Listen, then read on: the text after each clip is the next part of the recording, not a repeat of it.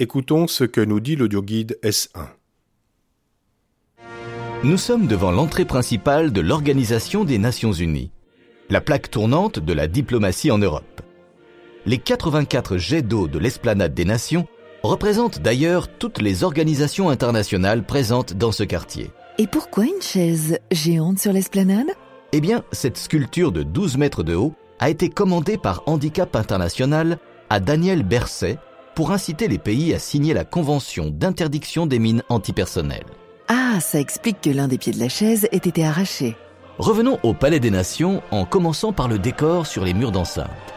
Il s'agit de la fresque de la paix de Hans Erni. Vous voyez ces colombes?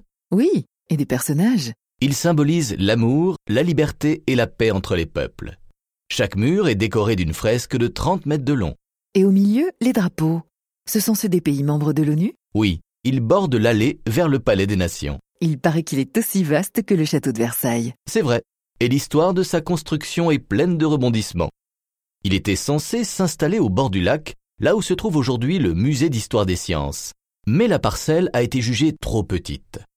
Restait ce terrain légué par Gustave Révillot, le fondateur de l'Ariana, pour en faire un parc public. On est donc passé outre. Exactement. Mais ce n'est pas fini. Il y a eu 377 projets déposés, dont celui de Le Corbusier. Finalement, cinq architectes élaboreront un projet commun pour ce bâtiment. Le chantier durera huit ans.